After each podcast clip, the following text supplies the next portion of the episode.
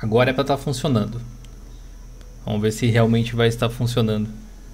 Mas eu acho que 3 minutos é, é o suficiente, assim, um intervalinho mesmo. Eu vejo no, na, nos intervalos do, do Overwatch League, lá eles colocam 2 minutos, de vez em quando, as coisas assim. Agora é para estar tá funcionando. Beleza, sejam bem-vindos a mais um Friday Show, galera. Vamos falar dos assuntos da semana, vamos falar das notícias, vamos falar dos assuntos polêmicos mais uma vez. E sejam todos bem-vindos, meus queridos colegas de mesa de debate. Fala, Gedi, tudo tranquilo? Galera, beleza? Bem-vindos a mais um Friday Show e encham o like de like. Enche o like de like, é isso aí. Como é que tá o som aí, pessoal? Dá um feedback depois. Aí, Ricardo, tudo certo, mano? E aí, Dio, e aí, galerinha do mal? Tudo tranks? Vamos lá para mais uma live. Tudo, tudo tranks. E o nosso querido Raul Craveiro está de volta. Fala, Raul. E aí, pessoal, beleza? Tô aqui de volta para mais uma live. Boas. Um salve especial aí pro Silvio Sosca. Beleza, gente? O Pinguim Criativo, o Alisson tá por aí também. E aí, galera? Seiji, Lucas, Thiago. O som tá ok, pessoal? Tá legalzinho? Dos convidados também? Som tá massa? Então tá bom. Eu tive a sensação de que o do GD tava. De usão da massa. Eu tive a sensação que o do GD tava um pouco estourado para mim, mas pode ser que seja só para mim aqui mesmo. Pode ser só impressão. Eu sempre estourado. É. De repente diminui um pouco aí. Ou, ou peraí, deixa que eu ajusto por aqui pelo próprio Discord mesmo. Vamos ver. Baixar uns. O áudio é estourado. Uns 10% aqui já ajuda, eu acho. Bom, galera, eu vou começar pelo começo né? Como a gente deve fazer. A gente tem vários assuntos, então é bom ordenar as coisas primeiro. Deixa eu mostrar o meu desktop aqui. Olha só. É, antes de mais nada, a gente quer convidar você de novo para participar da enquete aqui do pessoal do Clear Linux da Intel. Tá? Então, se você ainda não participou, tem o um link aqui na descrição da live. Dá uma conferida ali embaixo e aí você vai poder participar desse material que eles criaram para tentar melhorar a distribuição deles, para a Intel entender como que a gente gosta de utilizar Linux, para que que a gente usa, quais as distribuições que a gente gosta, para entender também que características esses sistemas têm e aí, quem sabe, implementar aí no Clear Linux deles e pode ser uma distribuição com bastante futuro. Então o link está aí na descrição. Outra coisa que eu quero comentar. Um detalhezinho de rapidinho. Sim. Eu conversei com eles esses, esses dias. Uhum. Eles gostaram muito dos dados. Eu estava conversando com a Beatriz. E eles gostaram Boa. muito da resposta aí. Uma enquete super rápida aí de menos de 5 minutos. E também o tempo. Deixa eu ver eles quantas tem. Uma, animados. duas. Então, galera. São 10 questões? 11. Algumas de, é. de você escrever e outras de múltipla escolha. Algumas descritivas, outras de múltipla escolha. Bom, eles estão bastante animados, então, galera, vai lá, dá esse apoio. É, vamos tentar fortalecer aí quem nos ajuda, quem nos fortalece. Então, fica aí o Krovit. Sem dúvida nenhuma, Didil. Falando em fortalecer quem nos fortalece aí, boas-vindas ao Edmar Soares, novo membro aqui do canal. E muito obrigado, Natanael Melo, pelo um real aí no superchat. Tamo junto, obrigado pela sua força. Já aproveitando aqui que o Edmar acabou de se tornar membro, né? Tornou-se membro, na verdade, hoje à tarde ainda. O Dio Linux Play está repleto de novos conteúdos, pessoal. Para quem ainda não sabe exatamente do que se trata, quando você se torna membro do canal e apoia o nosso projeto, você tem acesso a uma série de coisas, incluindo emotes especiais, como os pinguizinhos aí que você pode colocar aí no chat da live. Você também recebe um badgezinho do lado do seu nome, dando destaque, igualzinho o Raul tem, por exemplo, esse ovinho aí. Com quanto mais tempo você fica sendo membro, mais esse símbolo vai se desenvolvendo até se tornar um pinguim de diamante lá mais pra frente. Ó. O Gedi tá demonstrando os emotes aí para vocês. Valeu, uh, Gedi, valeu Raul também. E além disso, como uma forma de agradecimento a quem nos apoia, a gente criou o Dio Linux Play, onde nós postamos conteúdos extras relacionados ao canal, relacionado ao nosso conteúdo que só os membros podem acessar, além de algumas postagens e votações específicas para membros na aba da comunidade. E como o YouTube não organiza muito bem esse material, a gente criou esse site aqui para organizar o conteúdo. E como vocês pediram, está começando a sair o nosso curso de GIMP. Quem tiver interessado já está disponível as três primeiras aulas aqui para você assistir. Temos também a série completa aqui de A Plague Tale Innocence, jogado no Linux, que a gente jogou em live, agora está editado aqui numa sessão pipoca para você conferir, bem da hora. Também tem o curso aqui de edição de áudio com Audacity, tem o curso de divulgação de Linux. Esse aqui é um pouco mais filosófico, mais teórico e tal. O Anderson, o Felipeco 13 aí são outros dois membros, você vê que ele fica com um nomezinho verde e tal. Tem também aqui um vídeo relacionado a temas e aqui nesse vídeo eu mostrei para você como eu customizei meu próprio tema do Linux Mint, mostro como você pode fazer também. Tem aqui como a gente fez a vinheta aqui do Joe Linux Play no DaVinci Resolve e tal. Tem uma palestra específica para você conferir. E com o tempo a gente vai postando mais conteúdo aqui e o preço continua sempre o mesmo, aquela assinatura que você paga por quanto tempo quiser. Ele é uma assinatura mensal, tipo a Netflix, né? Esse clube dos canais, esse seja membro. Você pode clicar aqui e se tornar membro, ou clicar aí abaixo do player e se tornar membro. E aí eu convido todo mundo que já for membro a conferir esse material novo, dar feedback. Você que sempre quis aprender GIMP, assiste os vídeos, Comenta ali o que você gostaria de ver nas próximas aulas. A gente já tem um meio que um cronograma, mas dá para colocar informações específicas de acordo com o que vocês quiserem. Então, aproveitem aí. É o nosso muito obrigado para quem apoia a gente aí mês a mês. Beleza? R$19,90 e R$19,99 é o valor, tá? Para quem quiser. E você pode cancelar quando quiser. Digamos assim, ah, eu quero só fazer o curso de GIMP. Beleza, R$19,99, fez o curso, cancelou, já era, não tem problema nenhum. E também aqui eu quero mostrar para vocês produtos novos que a gente postou agora na Deal Store, novas estampas aqui para a galera que curte o Linux Mint, o Kali, o OpenSUSE, o Manjaro, o Art, o Gentoo, o Ubuntu e essa aqui em particular é muito legal, que é o pessoal do Front-End League. Tem uma estampa muito maneira. Olha só que da hora. Nas, nas canecas, nas camisetas ali e tal. Tudo isso aqui ajuda a manter o nosso projeto então, se você estiver interessado, tem um link tree aqui abaixo da, na descrição da live que você pode conferir para dar uma força para a gente e pegar um produto bem bacana.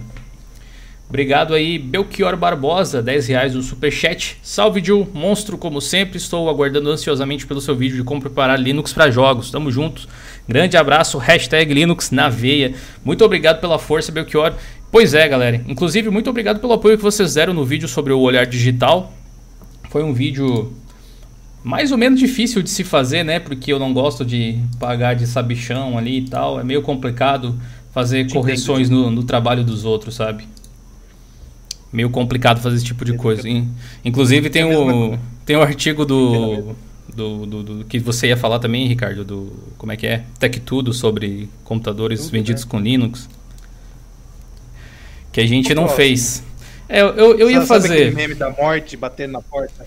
É, eu, eu, eu ia fazer, mas nem vou. Eu acho que é um desgaste, às vezes, desnecessário, assim, tal. E eu, eu acho muito importante a gente fazer críticas que sejam construtivas sem ofender a pessoa, tipo, debatendo a ideia. E muitas vezes não é fácil fazer esse tipo de coisa, mas espero que, que tenha ocorrido dessa forma e que o pessoal do Olhar Digital possa ter, se viram o vídeo, obviamente, né, aprendido alguma coisa que facilita a, a vida deles na própria série que eles estão fazendo. Então foi, foi bem bacana. E sobre esse vídeo em específico, eu comentei lá que talvez eu fizesse então um guia de como customizar o Linux, ou melhor, na verdade, como você instalar, como você prepara, como você instala os recursos, como se lida com algumas coisas para jogar no Linux. A gente faz isso há bastante tempo, venho jogando diariamente em lives na Twitch há um ano, mais ou menos, um pouco mais já até que isso. Tem funcionado muito bem, usando única e exclusivamente Linux para fazer as lives, o que é um grande desafio. Inclusive, você está convidado para participar das nossas lives. Depois que acaba aqui, a gente sempre vai para lá. Está convidado mais uma vez. É, e vou fazer sim, vou fazer sim. Só que eu tô com uma certa dificuldade de entender como que eu realizo esse esse procedimento, porque tem placa Nvidia, tem placa AMD, tem placa Intel. Faço um vídeo diferente para cada ou faço um mega documentário com todas de uma vez só. Agora na Black Friday eu quero ver se consigo comprar um pouco de hardware para montar um PC à parte para poder fazer esse tipo de instalação, porque não tipo, formatado, zero, instalar todas as coisas é meio ruim de fazer no PC de produção, né? Você acaba perdendo muito tempo, uhum. às vezes, e um PC que não deve parar. Então, Enfim, tem essas questões. Vai demorar um pouco para sair esse vídeo aí, mas é legal que a gente espera alguns, alguns lançamentos acontecerem. Tem o Ubuntu novo chegando agora, tem é, Fedora chegando agora, enfim. E aí, claro, obviamente eu vou eu vou ter que focar em uma distribuição muito popular. O pessoal aqui do canal gosta muito de Ubuntu e Linux Mint, ainda que outras distros sejam utilizadas. Pop OS e Manjaro são duas distros muito boas para jogar também. O próprio Fedora pode ser utilizado para jogar. São, acho que as cinco distribuições mais fáceis de você instalar e configurar as coisas para você jogar no Linux. E cada uma tem seus detalhes diferentes. Então não dá para fazer um guia assim de como jogar no Linux de forma geral, porque precisa ser específico. Então, pelo que o pessoal falou naquele vídeo, gostaria muito que fosse feito exatamente no Linux Mint porque é uma distribuição que a população brasileira adora, em específico, gosta mais do que eu gosto, provavelmente, até do Linux Mint, mesmo que eu use até diariamente por produção. Questão, eu acho, de, não sei, familiaridade de desktop, alguma coisa assim. E aí seria então feito em cima do Linux Mint, como usar o Linux Mint para games. Parece que é mais fácil mostrar para as pessoas uma distribuição como essa, o pessoal, sei lá, fica mais por perto do Linux quando vê um Mint do que quando vê um Ubuntu da vida hoje em dia. Etc. Ó, o G ah, diz que joga no Fedora, né? É. Pode falar. Aproveitando, eu vou lançar aí de novo. Quem quiser um pequeno spoiler, tem o meu artiguinho aí que eu fiz. Vou jogar de novo. De como preparar o seu PCzinho para jogar. Então, se alguém não, não, se aguentar, tem esse é, uma, uma, uma coisa que eu estava pensando enquanto eu pensava, enquanto eu analisava qual distribuição eu ia pegar para fazer esse vídeo, é que assim, se for pensar friamente, a melhor distro é o Pop OS para jogo em específico. Já vem com o driver instalado, o Lutro está na, o Lutro está na loja de aplicativos, o Steam também. É isso, né? A questão é que por mais que você instale o sistema operacional pensando em jogo, você nunca só joga nele, né? E aí é, é, é justamente aí onde o Pop OS pode causar frustração eventualmente. E o Mint talvez nem tanto. Só que para deixar o, o Mint pronto para jogar tem uns passinhos a mais. Não é nada difícil, mas é uns passinhos a mais. Enfim, tem essa, tá, tem essa dualidade aí na minha cabeça ainda, mas vamos esperar a coisa rolar. Eu tenho que comprar essas peças novas. E aí a gente bola alguma coisa legal, com certeza. Em algum momento sairá, mas quanto mais a gente espera, mais fácil fica jogar no Linux, inclusive. Bom, vamos começar. Do, por exemplo, o Ubuntu 20.04 e tal, vai. Ah, do ano que vem? Vai estar tá melhor. A galera tá falando que minha voz está baixa. Melhorou aí, gente? Cara, tá bem alto aqui pra mim. Deve ter uns surdos aí. Cê, quando você fala aqui, o meu, meu voice meter aqui, que não é esse o nome, mas me veio o nome à cabeça por causa do aplicativo lá do Windows, bate no vermelhinho. Então, deve estar ah, tá, deve tá certo. Depois, agora, a, gente, foi, depois foi. a gente escuta a live e vê se está certinho. Galera, quem ainda não deu like aí, se puder dar uma força, compartilhar a live, trazer mais pessoas para cá, eu agradeço bastante. Agradeço ao Marden Leroy, Leroy que mandou 5 reais do superchat. Ele não falou nada, mas muito obrigado aí, Marden. Valeu pela força. Bom, vamos começar já pela mais polêmica e depois a gente vai destrinchando. O Torvalds resolveu falar sobre a Microsoft se aproximando do Linux e tal. Há uma entrevista com o pessoal lá da Austrália, se eu não me engano, né? O ZDNet é da Austrália. Deixa eu mostrar aqui para vocês. A gente fez um artigo sobre isso. O Ricardo escreveu maestralmente aqui. E é exatamente isso que a imagem está mostrando, cara. É meio que um quebra-cabeça que vem se montando ultimamente. Deixa eu dar um zoom aqui. Deixa eu ver se fica melhor. Olha que eu nem pensei muito para fazer a a thumb, velho. É, encaixou, né? encaixou muito bem, né? É, o Torvalds ele foi entrevistado pelo pessoal da ZDNet, pelo Steven Vaughan uh, Nichols. Vaughan Nichols, acho que é assim que se fala, que ele fez uma entrevista lá na, na parte de. Acho que foi para a revista, né? Para o próprio site deles. Acho que está flicando aqui é. a tela. Deixa eu desligar o flipping aqui. NVIDIA que para. Deixa eu ler aqui para vocês, ó. Vamos desde o começo aqui.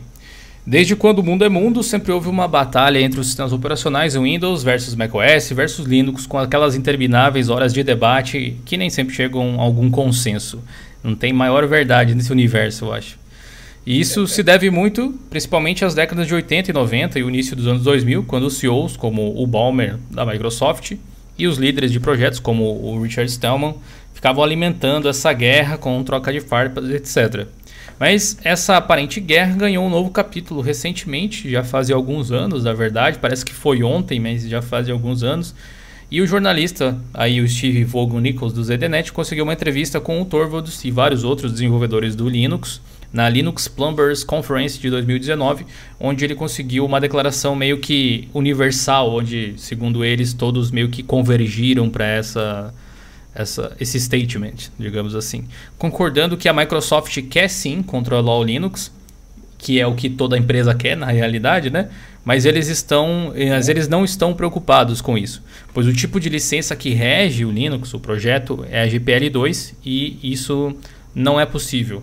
O Torvalds comentou o seguinte: toda essa coisa anti-Microsoft às vezes era como uma piada engraçada, mas não real. Hoje eles são realmente muito mais amigáveis. Converso com engenheiros da Microsoft em várias conferências e sinto que sim, eles mudaram e são felizes. Estão realmente felizes trabalhando no Linux. Então eu excluí completamente todas as coisas anti-Microsoft. Steve ainda questiona se o Leopardo da Microsoft não estaria esperando o momento certo para dar o bote e o Torvalds complementa. Eu não acho que seja verdade. Quero dizer, sempre haverá uma tensão. Mas isso é verdade para qualquer empresa que entrar no Linux. Elas têm seus próprios objetivos e querem fazer as coisas do seu jeito, porque tem uma razão para isso. Portanto, para o Linux, a Microsoft tende a se concentrar principalmente no Azure e fazer todo o possível para que o Linux funcione bem para eles. Acho que isso resume basicamente a declaração dele, né? E a gente, deixa eu voltar a telinha para cá. É, isso resume a declaração dele. E eu gostaria de saber o que vocês pensam antes de eu dar a minha opinião a respeito do assunto. Ricardo, quer começar, já que você escreveu o artigo? O que, que você pensa a respeito disso? Uh, que eu quebrei muito a cabeça para escrever isso, velho. que essa parte do Leopardo não tava lá com eles, velho. Eu que falei, preciso pôr alguma coisa no meio, velho. É, mas é aquela, aquela sensação de que ah, em algum momento eles vão fazer algo. É, é que, é, que, é que assim, é tão, então, é, assim, tão impossível eu... que até é difícil achar palavras, é. né? Por causa da, da forma como é, é estruturado. Acho que no. Acho que lá no, no, no texto original tava alguma coisa sendo um monstro ou, sei lá, um animal. Uhum. Eu falei, caraca, velho. Pô, e pensar isso depois de você passar a noite inteira não muito bem e ter que pensar isso de manhã é meio complicado, gente. Mas tudo bem, vamos lá. ah, o que, que eu acho? Bom, é, eu estou um pouco, pouco tempo na comunidade Linux, né? Acho que de fato, de cabeça, acho que uns três anos, acho. sem me envolver, mas. Uh, quando eu via de fora, uh, eu só vi o pessoal, tipo, aquela coisa. Que nem eu comentei no começo do texto, né? Que era aquela, aquela coisa alimentada, né? De um atacando o outro e tal. A impressão que dava, não sei se você pensava assim também, Ricardo, mas a impressão que me dava quando eu comecei também é que o pessoal se odiava, mas supostamente se odiava, e gostava de se odiar. Tipo, era. Era, era, era exatamente um, um sentimento quase ali masoquista. Sim, era exatamente isso. E eu falei, caramba, não dá para trabalhar junto tal. E essa fala do Torvalds aí, essas duas, porque tem mais é, coisa que ele fala no texto tal. Então acesse o texto original para vocês verem que tem mais gente falando tal. Eu não coloquei tudo, porque senão ia ficar um texto chato, né? Vamos uhum. dizer assim. Sim. Mas tem do cara da Linux Foundation também falando. Falando que, por exemplo, a IBM, é, IBM não. As outras empresas estavam trabalhando para. É, como é que eu vou dizer? É, querendo controlar o Linux também. Então, Google, IBM e por Sim. aí vai. Uh, então, o que, que eu estou vendo de uns tempos para cá? O o Sanandela lá, eu sempre erro o nome da, daquele indiano. Satya Nadella. O Salmonella. É, Salmonella, sal de fruta, tanto faz, velho. ele veio meio que quebrando essa coisa do que o vamos dizer assim, o que vinha, por exemplo, do a guerra que era é, Bill Gates e Steve Jobs, aí depois foi se transformando é, Bill Gates versus uh, o Linus Torvalds, mas de forma indireta, né, que seria a comunidade, né? Então, sim. É, Acho que, acho que o, Torvald, o, o, o, Torvalds, o, o Torvalds mesmo, acho que nunca se posicionou contra ninguém. Tipo, como resistência. É, o, assim, o Stallman é, sim, mas o Torvalds não. Mas sabe, com muitas aspas. Sei. E tinha o Stallman que meio que era o cara que puxava isso e meio que respingava no. No. No menino Torvalds. Né, uhum. Né? Vamos dizer assim. E de uns. Deixa eu ver, os, esse indiano ele entrou o quê? Faz uns 10 anos já ou não? Não, ele entrou em 2015, 13, alguma coisa assim. É. Deixa eu ver. Então vamos por aí, de uns 10 anos pra cá, é, vem mudando isso daí. Então começou a Microsoft dando uma atenção no Skype. Vocês lembram do Skype como é que era para a diferença que era de Linux para Windows? Era uma diferença absurda. De Linux era super feio, é, tinha um, era um monte de capado, tinha um monte de coisa. Só para só para retificar é. aí o comentário, o Nadella ele é CEO há seis anos. Seis anos, boa. E então começou aí essa mudança. Começou a mudar a versão do pelo menos na minha visão, tá, gente? Tô falando que é uma verdade absoluta, mas quando começou a dar esse trato um pouco melhor para outras plataformas, né, até mesmo o Office para macOS e tal, eu falei, opa, tem alguma coisa acontecendo aí, né? Isso vem, né, de seis anos para cá. No caso, é... mas, mas assim, no, no, caso do, do Office para Mac, ele, ele surgiu lá no início dos anos 2000 ainda, se eu não me engano. Sim. Porque naquela é, é época tipo, lá. Foi, foi, a época, né? foi a época que o Jobs voltou e a Apple estava meio quebrada. Daí a Microsoft comprou ações da Apple e aí resolveu investir neles, tipo, não, a gente vai manter vocês em pé, ajudar vocês a manterem em pé. Aí o Office foi para lá também. Mas quem usa o Office no Mac geralmente não curte tanto quanto usar no Windows, né? No Windows a experiência parece ser melhor. Então, é, e veio aprimorando isso, né? Vamos dizer, a, essa, essa coisa, né? Então, a, vamos recapitular aí. As 60, né? 60 mil patentes lá que a Microsoft tinha, ela liberou a, a inclusão do kernel Linux no, no, no, próprio Windows, lá pelo WSL. A, a possibilidade agora. Olha, gente, a gente está falando de produtos que a gente nunca imaginou ter nativo. O Microsoft Teams, o Internet Explorer aí para os mais velhos, ou o Edge, e quem sabe o Office, velho. Entendeu? Uh, então, essa, essa fala aí do. Conectando aí com que o Linus Torvalds falou, eles estão realmente querendo trabalhar junto. Então, acho que a gente está chegando a um ponto que não vai ter mais aquela coisa. Uh, Windows odeia Linux e vice-versa, acho que a gente está indo para uma, uma geração que vai ser praticamente tudo serviço, então vai ter necessidade de se ter um sistema operacional tão fechado igual que era o, o Windows, entendeu? Não sei se ele vai em algum momento ter um kernel Linux ali feito pela Microsoft, porque isso ia demandar muito. Acho que é, dá, dá conflito de patente. Ah, é, vai de patente não, um perdão, de, de licença de software.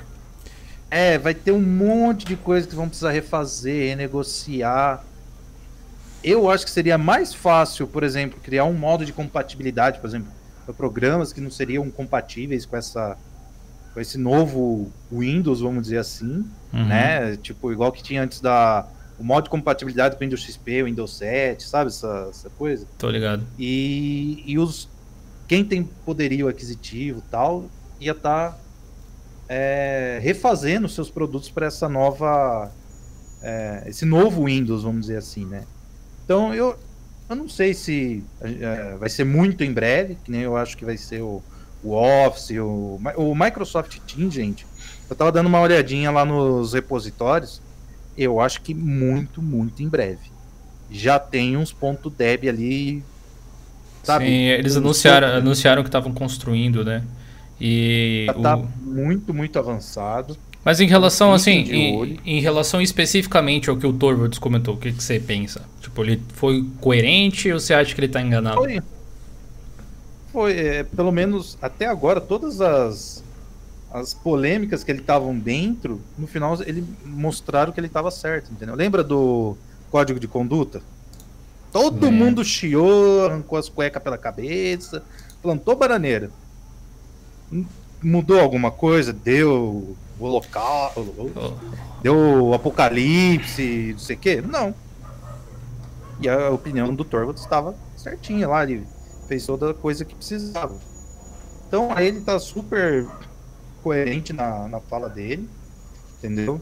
E, e assim, só se mudar a licença, aí sim a Microsoft vai, sei lá, crescer o olho, pegar licença e tal, mas do jeito mas, que tá então, hoje.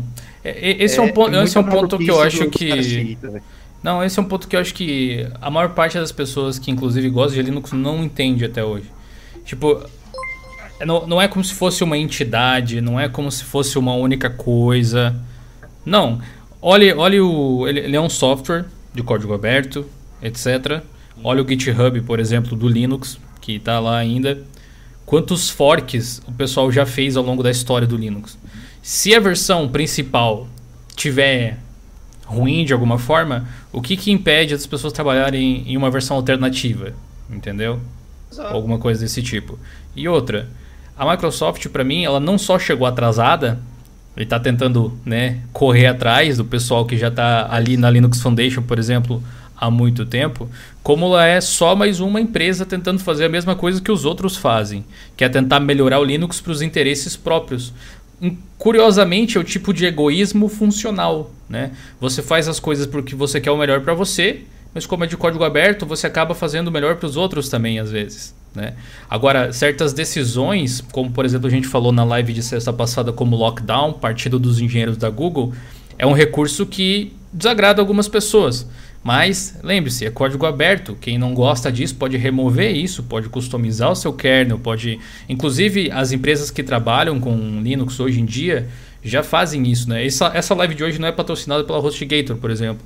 Mas eles têm um CentOS com kernel Linux que eles compilam, que eles montam. Ou seja, não é o mesmo kernel Linux que você tem no CentOS padrão, eles fazem uma otimização para o hardware deles. E é isso que todas as empresas fazem, a Microsoft faz também, etc. A única diferença que existe, na minha concepção, da Microsoft para uma Google da vida, para uma Amazon, etc., que já estão lá e já tentam tomar o controle do Linux, por assim dizer, de alguma forma, é que a Microsoft é a inimiga histórica do pessoal do software livre, sabe? E aí quando ela meio que, não, ok, esse é um caminho melhor e começa a trabalhar aos poucos com o software livre, o pessoal meio que fica sem o inimigo que sempre teve. E quando a causa não é tão forte, né? O inimigo é o que te mantém em pé na batalha. Se o inimigo deixa de existir, você fica sem sentido na vida, às vezes. E eu aposto que tem muita gente que se sente dessa forma, mesmo que não tenha refletido sobre essa situação de uma forma tão direta. Mas aposto que é isso que acontece. Gedi, o que, que você pensa dessas declarações do Torvalds aí? Chegou a minha vez aí. Então, o, quanto ao que o Linus falou, eu concordo com tudo que ele disse. Eu gostei bastante da opinião dele, na verdade, porque não foi uma daquelas opiniões radicais, sabe? Escolhendo um lado e nós estamos aqui, eles são inimigos e, e ponto final. Não, não é assim. Eu já vi muito comentário de gente em internet afora, comunidades afora, que pensa de uma forma que que a Microsoft está esperando o Linux, no sentido figurado, claro, o Linux virar as costas para ela poder fincar a faca. Tem gente que pensa que quando a Microsoft está ajudando o Linux é com esse objetivo, com essa intenção. Eu acho que isso é maior papo é. furado, cara, maior papo de haters, sem pé nem cabeça. Porque eu vejo assim, claro que a Microsoft não está ajudando, não ajuda o Linux como um todo para fazer caridade. Não é uma instituição de caridade. Mas tem, ela ajuda o né? Linux. Porque até aí nenhuma empresa faz. Linux. Nenhuma empresa nenhuma, faz. Claro. Não é uma instituição de caridade. E então eles fazem isso porque é um bom negócio para eles, é um bom negócio para o Linux, para a comunidade em geral, para a Linux Foundation. É só um bom negócio. Então eu acho perfeito o que o Linus falou, concordo com tudo que ele disse. E é isso aí. Inclusive, aquela parte que ele fala ali, eu ah, quero dizer, sempre haverá uma tensão entre a gente. É porque tem o um fator histórico, né? Querendo ou é não. É somos velhos inimigos, velhos rivais, né? Rivais, é, exatamente. É o peso da história. O pessoal pensou em fazer as coisas de forma diferente, né? E aí, por conta de certas lideranças, como eu digo, né? A gente às vezes personifica a empresa, mas a empresa é composta de pessoas e pessoas mudam né? As pessoas, elas... A, liderança, ela muda é. e, e, a forma com que a empresa age, é, ela acompanha. Aposto que se voltasse, digamos, um Balmer da vida com ideias daquele tipo, aí a Microsoft ia ser completamente diferente de novo. Enquanto tiver o Nadella e não sei quem será o sucessor dele, e vamos ver que decisões essa pessoa vai tomar, para mim a Microsoft claro, é só mais, da mesma, da mesma só mais uma empresa. Se o, se um Stallman da vida assumisse no lugar do Linus, também mudaria tudo pro lado de cá, né? Pois é, cara, e tem esse lado também. É complicado dizer o quanto a figura do Stallman prejudicou a ascensão do assunto software livre ao longo dos anos, das décadas aí. Porque ele é aquele cara pragmático, excêntrico, para dizer o mínimo. E a forma com que ele lida com as coisas, as ideias super radicais, faziam com que as pessoas às vezes prestasse atenção nele, mas a maior parte delas, tipo, ok, ó o louco falando, pulo para outra, sabe? Se você quer divulgar Linux, se você quer divulgar software livre, você tem que agir com inteligência e vestir as coisas com uma roupinha adequada para o ambiente que, que ele tá. Deixa eu ler o, o, o superchat aqui do Pedro Henrique. Obrigado pelos 5 reais. Salve, Gil. .NETCore, Microsoft, código aberto é vida. Valeu aí, Pedro. Só fazendo o comentário. Raul, o que, que você acha desse tipo de comentário do, do Torvald? Você acha que ele está sendo inocente em acreditar que está tudo bem? Você realmente acha que tem um, uma faca pronta para ser fincada ou realmente a forma com que ele falou é o que é? é então, eu, eu achei bem, bem válida a posição do, do Linus Torvalds. É, porque, de fato, é, hoje em dia tem mudado muito a posição da, da Microsoft também, com o Satya Nadella. Você vê que ele é bem mais pacifista, né, que o, que o Balmer. O Balmer era, era tão radical quanto um Stallman da vida, para lados opostos, né?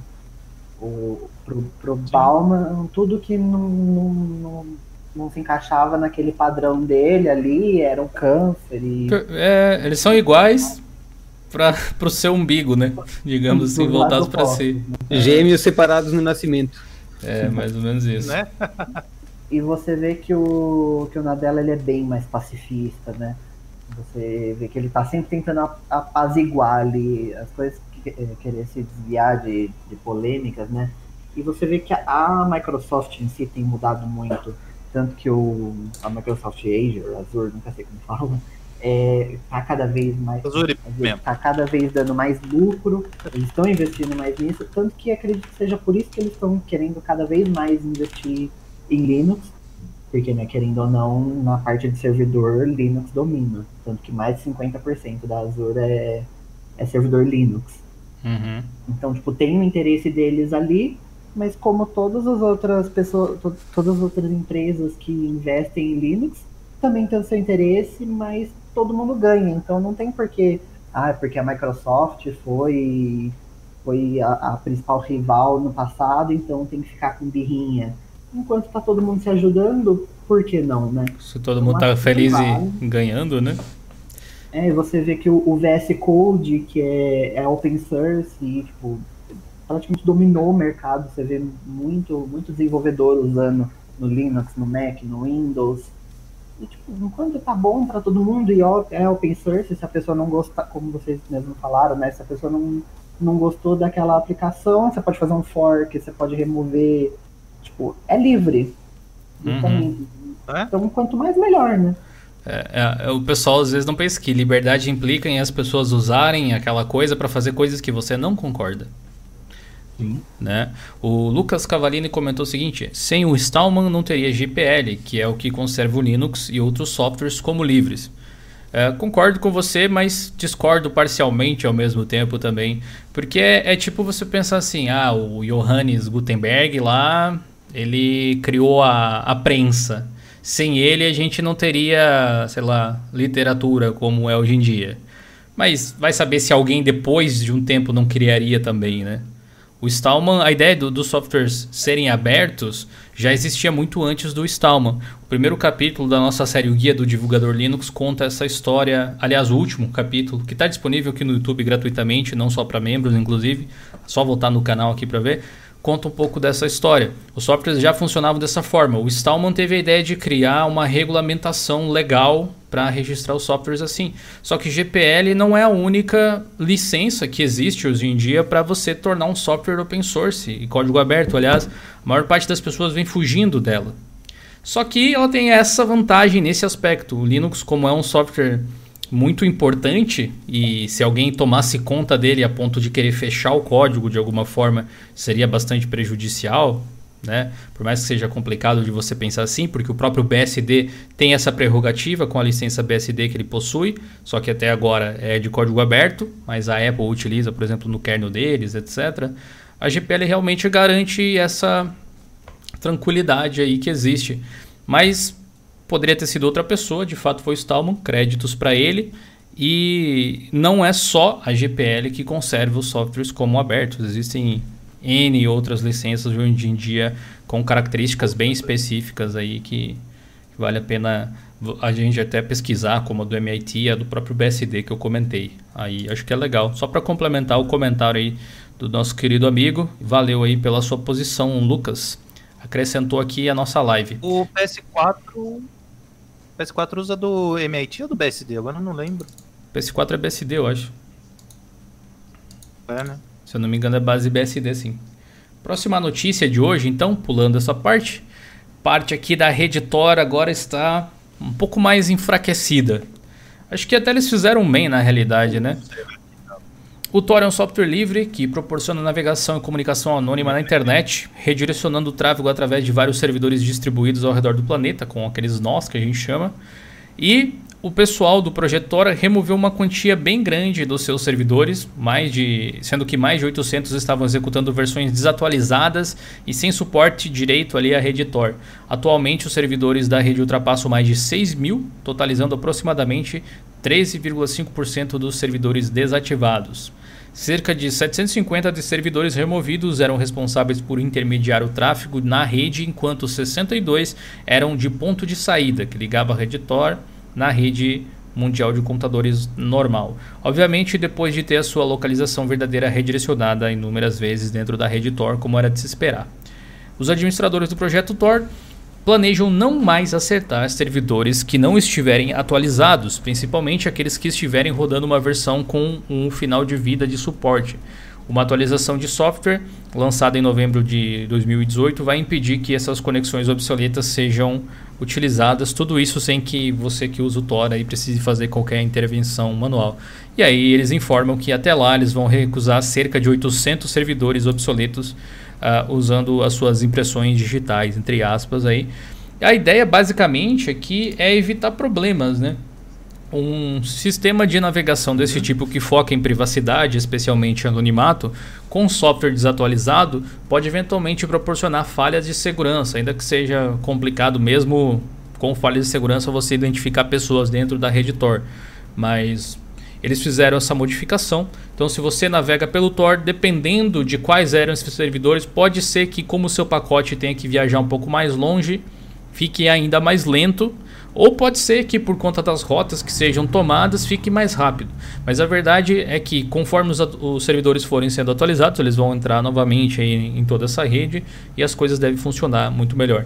Boa parte da demora que a gente tem dentro da rede Tor se deve justamente a essas múltiplas rotas entre nós que existem dentro de toda a rede para camuflar o usuário. Mas um pouquinho mais de velocidade é sempre bem-vindo, né? Tomara que eles consigam trabalhar dessa forma. Vocês têm algo a acrescentar sobre o Tor? Tem usado recentemente aí para navegar nas Deep Webs? Não. Sabe o que é caviar? Nunca vi, só ouço falar. Eu, eu, eu, eu, já tive interesse por, por Deep Web e, e Red Onion e coisas assim, mas passou. Interesse eu tenho, mas a preguiça é maior de aprender esses negócios aí, daí ficou, ficou pra lá. Eu acessei uma vez Deep Web e tal, mas. Não. Eu olhei, eu deu cinco minutos e falei, ah, não é pra mim essa bagaça, velho. Quer saber? Deixa, Vamos assistir vamos Netflix. Lá, usar o já era. Já me é, uma ah. vez se eu sabia acessar a Deep Web, não sei, não quero saber, tenho raiva de quem sabe. Ah, nossa, velho. Ai, ai. O que eu posso acrescentar é assim, se até os caras do Thor, não o Vingador, tá? Tá fazendo atualização de sistemas, por que que alguns Zé Oreias que desenvolvem sistema ainda fica preso... Ah, vai, próxima matéria, vai. Deixa eu até consultar um dado importante aqui. Só um segundo, Google, me ajude. Uh, ó, 14 de janeiro de 2020 acaba o suporte do Windows 7 Service Pack 1, hein? Então, a gente já noticiou. Fiquem de orelhas em pés aí. Fica de conselho para você que tem e na empresa ou, né? migra aí para o Windows 10 de uma vez ou tenta adaptar o ecossistema ao, ao Linux de repente ou ao Mac, enfim. Não dá para ficar com um sistema que não tem mais suporte de atualizações de segurança. Ou pior, né? Tem, tem gentinha aí com Windows XP ainda aí não dá, né, produção. Ou pague caro para a Microsoft manter essa carroça aí. Ah, eles vão ter suporte estendido, mas mediante a pagamento mesmo, de fato. Falando em software livre, a gente estava falando aqui de Tor, falamos antes do nosso querido Omo Tosvaldo. Né? A, o pessoal da System 76, nossa empresinha aqui querida de hardware com Linux pré-instalado, a empresa que desenvolve o Pop OS, inclusive, lançou uma linha nova aí de laptops. Na verdade, eles já tinham essa linha, eles só deram um upgrade na matéria, adicionando agora uma BIOS vamos dizer assim, né, para vocês entenderem melhor, uma BIOS open source, uma BIOS livre, que é o Core Boot. Então você vai poder utilizar esse, na verdade você pode utilizar o Core Boot como firmware para outras, para outras placas mãe, para outros hardwares também, só que você tem que fazer geralmente manualmente. E o pessoal da System 76 está já enviando os, os laptops, os computadores com esse tipo de software embarcado. Vocês podem conferir nos links que estão na descrição aí para saber um pouco mais. Infelizmente, são computadores que não são vendidos no Brasil, não é, Ricardo? Não tem como você adquirir por aqui. Ou mandar importar. Só que daí é caro, caro, é. muito caro, velho. Tem... acho que sai acho que uns 3,500. Uhum. O Galo Pro, o modelo mais barato, custa a partir de 949 doll, né? Com conversão direta, aproximadamente R$ 3.900. Só a conversão direta, né? E aí ele vem com Thunderbolt, tem até 32 GB de RAM, 6 é uma máquina muito boa, uma máquina bem parruda assim. Eu vejo algumas pessoas comprando para usar o Pop OS no lugar de MacBook Pro, coisa do tipo, dependendo do que a pessoa vai fazer, obviamente, né? Você não precisa de algum software específico que roda no Mac. Mas é muito legal ver uma empresa como a System 76 ganhando mercado, tomando destaque, assim, sendo é, lembrada sempre que você fala em hardware com Linux, né? Eu lembro que desde que eu comecei a, a, utilizar o Ubuntu e tal, que eles trabalhavam com o Ubuntu antigamente, lá em 2010, 2009, o pessoal falava sobre a System 76 e eles vendiam computadores para cá. Eu não sei se todo mundo está aqui a tempo suficiente, mas a gente já entrevistou eles aqui no canal, tem um vídeo de entrevista com o CEO e com o Cast de Blade, que agora é total do Elementary OS lá e tal. E eles falavam que eles entregavam é aqui no Brasil só que eles pararam por causa de imposto e problemas com entrega, tipo, chegava quebrado, coisa do tipo. Daí eles disseram que se a gente pedisse muito e as condições se tornassem favoráveis e tal, a gente poderia talvez.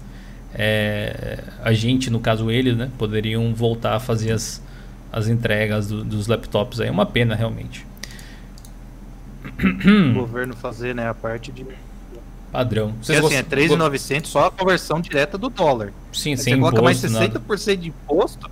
Fica, fica bem caro, realmente, fica bem caro. Mas esses computadores aqui, é os Tilios, eu acho que é os Filios. Filios, ou Tilio, não sei como é que se lê, que tem um TH aqui. não sei se faz referência, acho que é grego, né? Alguma coisa do tipo.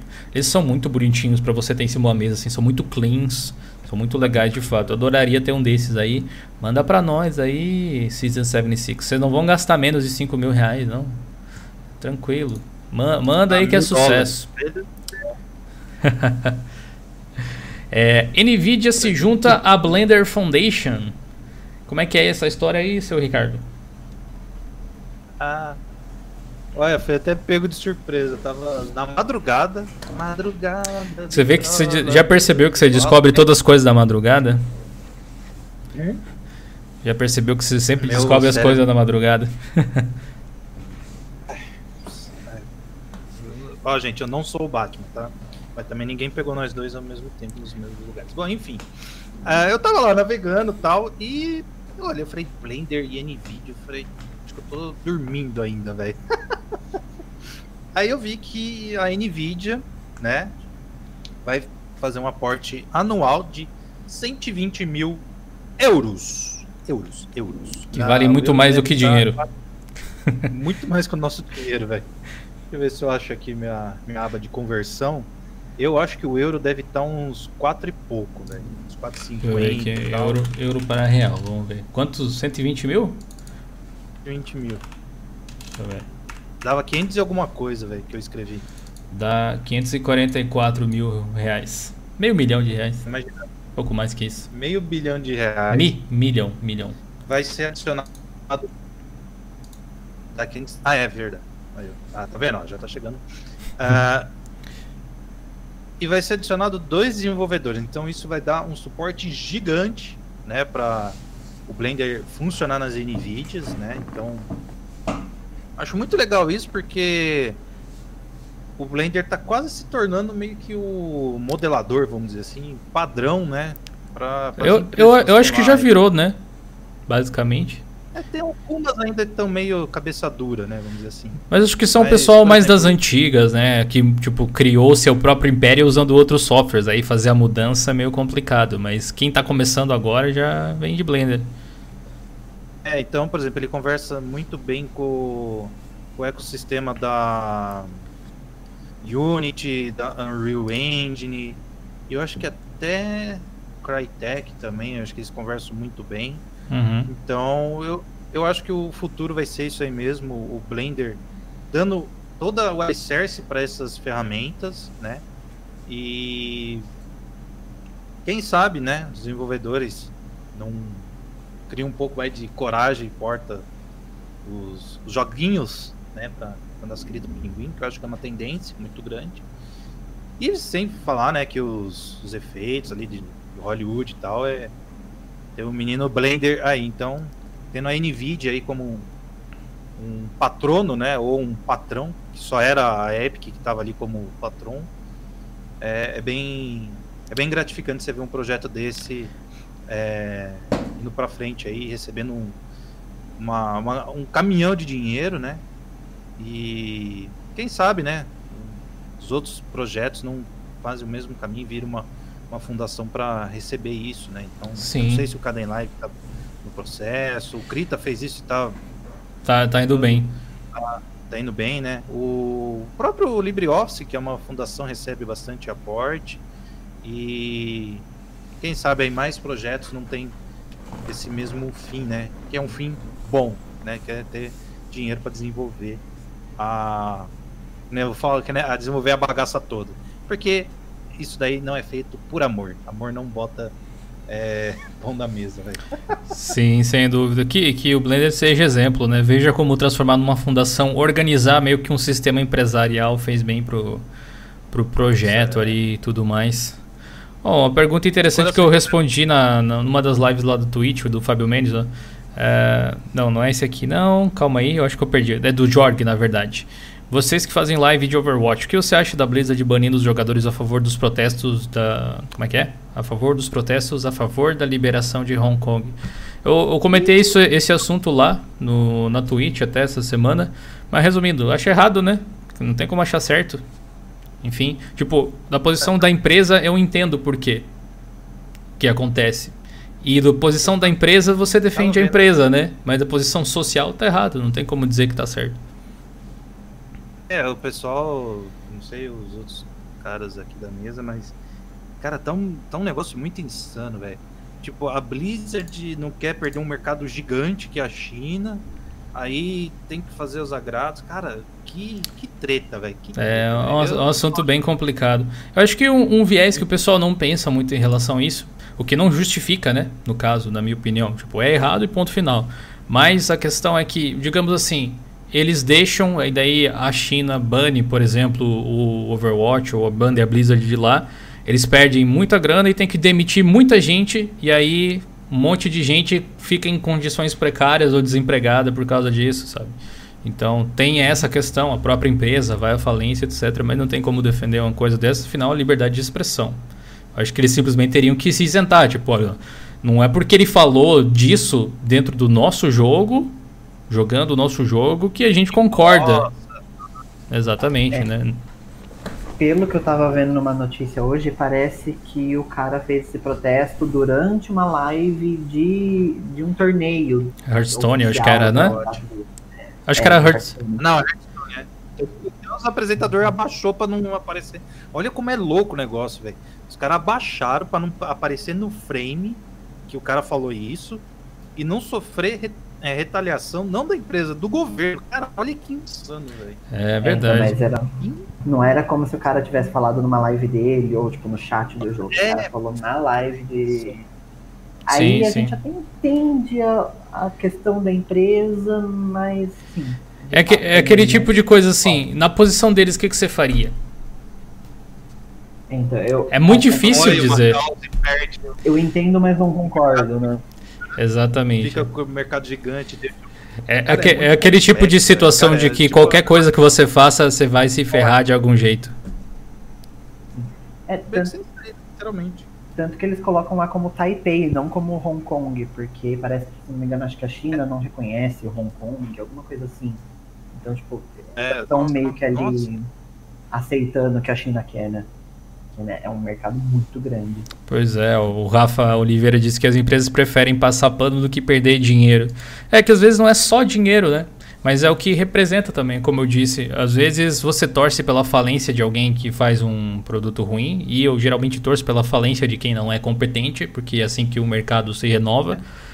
Mas quando você está querendo defender os seus interesses, você também está defendendo os interesses de todo mundo que trabalha ali e que não tem nada a ver. Tipo, daqui a pouco reflete na, na empresa em outro setor lá e pessoas vão ser demitidas porque você simplesmente quis dar voz a uma pessoa que você não tem posicionamento político para colocar. Se você deixa falar, você perde de um lado. Se você sei lá, no caso ali, censura, que é errado, censura de todo tipo, você perde do outro. Então, é aquele tipo de sinuca de bico que eu acho que eles fizeram o que dava menos prejuízo. Exato. Sim. Basicamente é isso, né? É isso aí. É que essa questão de Hong Kong tá, tá chegando num nível, tipo, absurdo. Tanto que desenvolver aquela tecnologia para tipo, um negócio que você coloca na, na cara para poder enganar o, ah, sim, sim. Um, tipo, tipo um Snapchat, só que super. É, é. Um filtro o filtro do Snapchat. Real. Uhum. E, tipo, é perturbador aquilo. E o negócio funciona. Então, tipo, tá, tá chegando em níveis absurdos isso.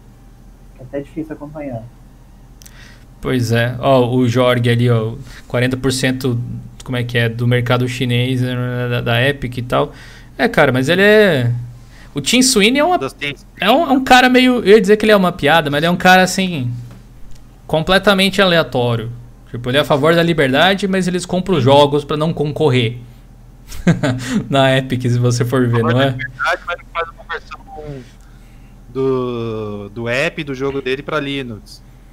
É, ele é a favor da liberdade, mas, por exemplo, não sei que tipo de liberdade de expressão deve, deve estar tá falando. Acho que se for isso, tudo bem. Mas não de livre mercado. Disso ele não é, com certeza.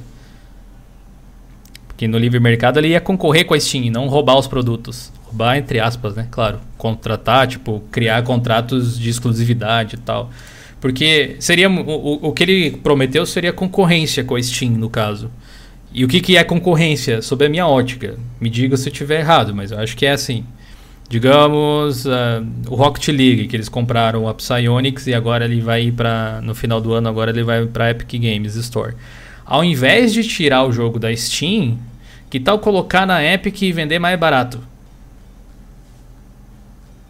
E a ideia, né? E aí, aí, aí é concorrência, não é? Ou vender na Epic e dar recursos na Epic Store, no, no sei lá, no launcher deles que a Steam não tenha que beneficie os jogadores que escolherem eles. Mas quando você tira a opção de escolha, você não está concorrendo, você está obrigando. Na minha, na minha cabeça, o que ele tenta fazer com esse tipo de coisa é mudar o monopólio de mãos, né? Mudar o, o ator principal da novela de mãos. Ele não está querendo concorrer, ele está querendo ser a Steam. E ele... É o que está aparecendo. Ele pinta isso como se fosse culpa da Steam, porque ele já falou uma vez que se a Steam, tipo, topasse pagar mais para os desenvolvedores, ele ia parar com, de comprar exclusividade do, do, dos jogos. Tipo, hum. que... Eu falo, não provoque o gordinho da Steam, velho. É, mas a Steam fez isso, né? Ele, ele só. Tá ele, ele só... pintar como se fosse culpa da Steam. E não é bem isso, né? Ele fez o que ele quis. Sim, é. é. Eu, eu, não, eu não gosto muito do Epic Launcher assim. Eu só usaria para pegar jogos gratuitos hoje em dia. Eu não gosto muito porque, por é, exemplo, o jogo não tem, se eu não me engano, não tem review das pessoas, não tem uh, como você devolver, tipo, pegar o dinheiro de volta, alguma coisa do tipo. Então ainda tem que melhorar um pouco nesse sentido. É a beta do beta. Não tem como você pegar o arquivo. Sabe que a gente faz na Steam? Hum. Salva o jogo no lugar, depois a gente aponta. Uhum. Não tem isso. É, o, o Epic Launcher é um beta do beta do beta, né? Beta está sendo muito generoso, velho. É. Pra mim é um pré-alfa aqui. Na verdade, esse cara aí, esse cara aí, ele é que nem político. Ele vai lá, faz um monte de, de M, puxa a sardinha pro lado dele e depois aponta o dele e fala: Eu fiz por vocês. Pensando em vocês. É o caramba. É, eu acho que política é, é mais mais sincero que ele, velho. É, é, eu, eu, eu, sei lá. Assim, eu, acho, eu acho legal que exista a Epic para concorrer assim, mas da forma com que eles fazem, nem tanto. Eu me pergunto se a Epic. Se ela dependesse só da loja, sabe? Não dependesse do Fortnite tanto assim, que mantém a empresa praticamente. Se dependesse só da loja, se eles não. Talvez caprichassem mais em ter funções de loja na loja, sabe? Tipo, carrinho de compra, coisa do tipo. Entre outras coisas, agora que está tendo, que tá dando para comprar em real, né? Até pouco tempo atrás não dava, que era só em dólar os jogos também. E viu de... Curioso para ver o que a Rockstar só... vai fazer também. Tipo, agora ele só não se mete porque Fortnite dá rios de dinheiro. Ah, eu, eu, eu gosto dos caras do PUBG. Do, da, da Rockstar ali, o, o Red Dead 2 vai ficar um mês exclusivo na Epic Store, pelo que eu vi, para PC. Mas em dezembro é. vai estar na Steam já, pelo que eu vi. Sim, então sim. tá de boa. Não, é, eu, eu, eu prefiro, eu prefiro, eu prefiro Steam por N motivos, assim, mas de, de, deixa estar. mas, ó, a gente vai ver agora realmente como que é a, vai ser a batalha de, de preços, vamos dizer assim. Sim. Porque vai estar tá na Steam, vai estar tá na Epic, onde que vai estar tá mais? Vai estar tá na Rock, Rockstar Launcher, né? Ah, isso, isso, isso é concorrência. Venda, você ganha um uma caralhada lá de, de game, não sei das quantas. Sim. Aí a gente vai ver qual que é o poderio da, da Epic. Se ela não se coçar, os caras que estão com ela só por causa do dinheiro, vai ver que é furada. Porque eu já tô vendo os canais aí que manjam mais que eu de, de game e tal, eles fazem análise. Os games que estavam lá, que era exclusivo tal, tá sendo um fiasco tipo, tá conseguindo vender um terço do que estavam tava previsto, velho. É, tipo, que, que, que, que, adianta você você você ganhar uma fatia maior, tipo, do, do share ali da venda, se você não vende em quantidade, sabe? Se você em quantidade na Steam, por exemplo, ganharia muito mais também. E nem me vem falar de Borderlands, que o pessoal da, da, da Gearbox é outra palhaçada em cima do. É que a galera tá indo no no chat lá do Borderlands 2 da Steam para poder reclamar do Borderlands 3, porque Sim. na Epic Games não tem como. Sim, eles estão usando o fórum que tem na Steam do Borderlands 2 para resolver os bugs que tá no Borderlands 3 da Epic Store. Que loucura, velho. E, bom, finalizando esse assunto que a gente entrou meio sem querer aqui, só para colocar para vocês a última notícia forte aí do dia, antes da gente encerrar os assuntos de hoje. O GTK 4 recebe melhor compatibilidade com Vulkan, ó, o menino Vulkan aparecendo aí novamente. É, as distribuições Boa. que usam GNOME, que usam GTK basicamente, né? Fedora, Ubuntu, é, Mint até mesmo também, hum. Elementar e etc. Vão adotar o GTK 4 em algum momento no futuro. Tá? Não tem exatamente um, uma data para isso, sim, mas o desenvolvimento vem melhorando. E a ideia é que o GTK 4 tenha suporte de Vulkan. Então, talvez pelas primeiras vezes Aí a gente vai poder experimentar o Vulkan como API gráfica diretamente no desktop também, não só em uma aplicação específica como nos games. Uhum. Muito legal. Já uma... pensou em um Gnome do Vulkan, velho? Hum? Já tá mais Aí rápido mais agora, né? Com o Wayland de repente. Ó, eu, eu meio que ele por cima, assim, mas eu tenho um, uma visão aí além do alcance, vamos dizer. Se o Vulkan se integrar com uh, GTK4, KDE e tudo mais, velho, ó, o Wayland, se eles corrigirem uns probleminhas aí que eu andei conversando com o profissional da comunidade Fedora, que ele me mostrou e realmente são erros que segura, cara, promete, velho. Promete ser uma, uma revolução muito gigante aí na. Como é que fala? para desktop, velho. Sabe? Vai ficar um negócio insano, velho. Mas a gente tem que esperar as boas vontades, né? Da Nvidia, os caras do Wayland, conversar com os caras da Nvidia. E você sabe o Paranauê, né? uhum. Enfim, são novidades aí que devem chegar muito em breve. Vamos ver qual será a primeira disco que vai trazer. Aposto 10 reais no Arch Linux. Acho que é uma, aposta, é uma aposta fácil. O Snake vai trazer. Não, o Debian, Debian Stable vai trazer. Primeiro de todos é. aí.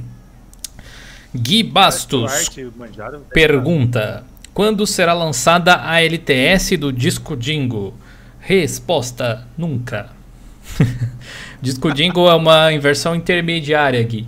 Então, eles são versões que são uh, feitas como milestones para a próxima LTS. A próxima LTS do Ubuntu chega no abril do ano que vem, ela vai ser a 2004, tá?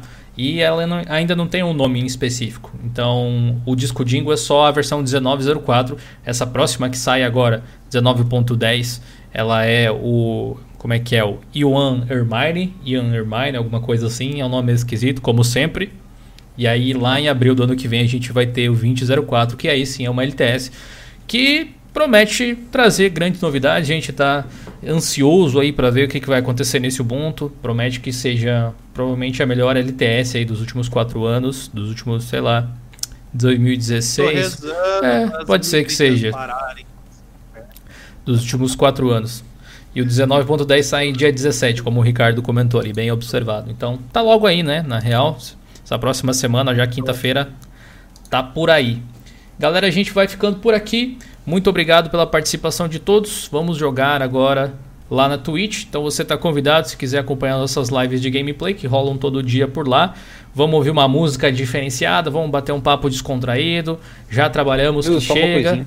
Sim. Só uma coisinha antes de encerrar a live.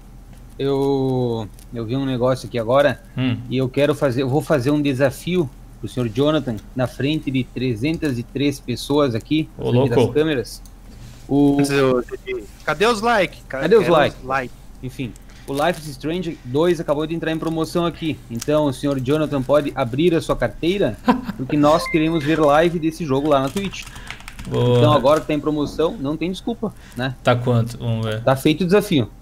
65%? Eita, nós, vamos 40%. Comprar. Jogou na parede, agora vai ter que comprar, hein? Deixa eu ver aqui. Acabou o choro agora. O episódio 2. Acabou o choro. Não, o, o, choro tá grande ainda, cara. Você viu quanto tá o pacote inteiro com todos os episódios? 72 reais com todo esse desconto ainda. Eita. Caro, né, velho? Dá uma olhada na, no nuvem, tá... Deixa ah, mas 72 reais de um jogo lançamento tá bom, né? Não, Deixa é. muito caro pra pouco caro. Você lançou o último episódio já? Não. Ainda não. Mas esse pacote aí tá incluso já o último episódio também. E uma DLC também, aparentemente. É, Arcade AB Patches. Nice, nice. Então tá. Então tá. Vou, ga vou gastar então. Vou gastar. O pessoal doou um superchat aí, já bateu, deixa eu ver. Hoje o pessoal mandou 21 reais aí. Então já, já tá custando. Já tá custando menos. Já pagou pelo menos um episódio, Já acho. pagou um episódio. É. recebemos ontem dois subs lá na Twitch também, já paga mais um pouquinho. Aos pouquinhos a gente chega lá. Inclusive, galera, bora lá pra Twitch Boa. então. Muito obrigado pela participação de todos, fazendo o meu discurso final aqui é, novamente. Se você já trabalhou que chega, tá querendo um descanso, tá querendo bater um papo mais descontraído e leve, bora para lá, twitch.tv barra Tem um link aqui no Linktree, na descrição aqui do vídeo. Clica ali que abre todos os links das redes sociais. O primeiro, se eu não me engano, é da nossa live lá. Tem um intervalinho aqui para eu tomar uma água e a gente já começa. Valeu, falou. Valeu, gente. Valeu, chat. Tamo junto.